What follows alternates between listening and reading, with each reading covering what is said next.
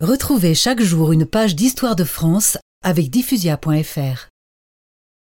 Nous sommes au château de Pau, capitale du Béarn, qui fait partie du royaume de Navarre. Dans la nuit du 12 au 13 décembre 1553, Jeanne d'Albret, la reine de Navarre, donne naissance à un garçon. Que tu es fort, que tu es beau, mon fils. Je vous présente à tous votre futur roi, Henri. Les courtisans rassemblés dans la chambre de la reine se prosternent alors en signe de respect.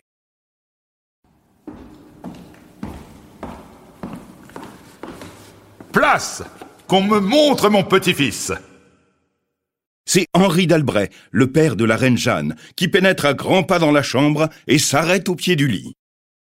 Dans ses mains, une coupe remplie de vin et une gousse d'ail. Voici pour te protéger, mon petit Henri. Respire aussi ce doux breuvage. Cela te donnera bonne vie. Le grand-père enduit les lèvres du nouveau-né avec de l'ail frais. Sous son nez, un excellent jurançon, vin du pays, vient titiller les narines du petit, qui sourit. Parbleu Le petit prend du plaisir. Tu seras un vrai Béarnais, Henri.